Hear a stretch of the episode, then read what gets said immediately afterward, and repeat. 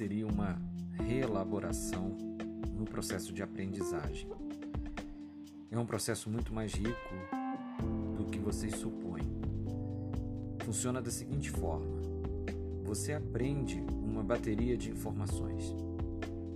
A primeira reelaboração começa nesse momento.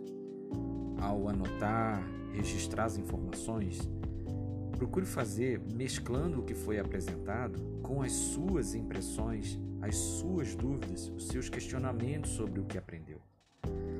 Essas interferências autorais suas no conteúdo não estão explícitas na exposição da aula do professor.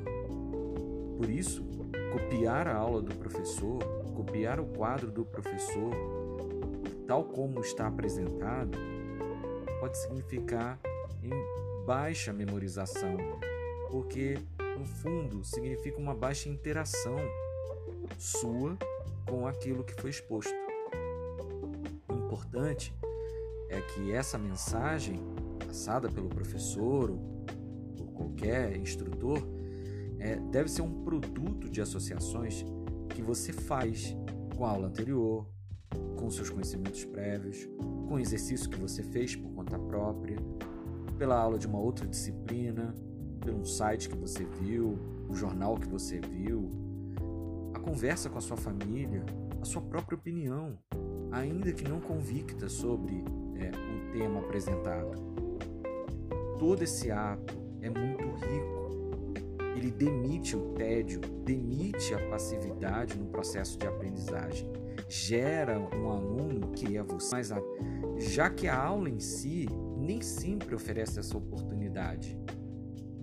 Não é verdade?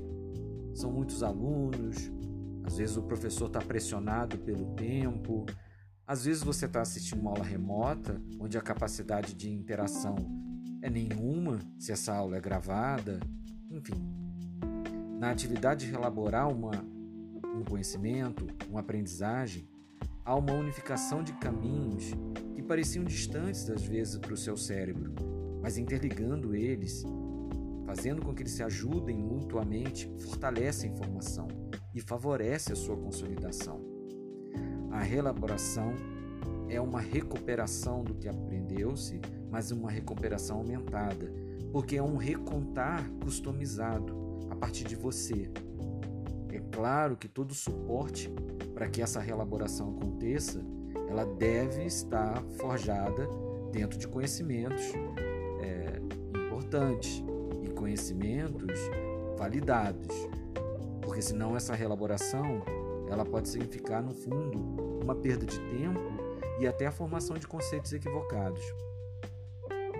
Depois que essa reelaboração inicial é feita, ela não deve ser a única. Ela deve gerar um incremento nas próximas. Mas é assim que funciona o cérebro.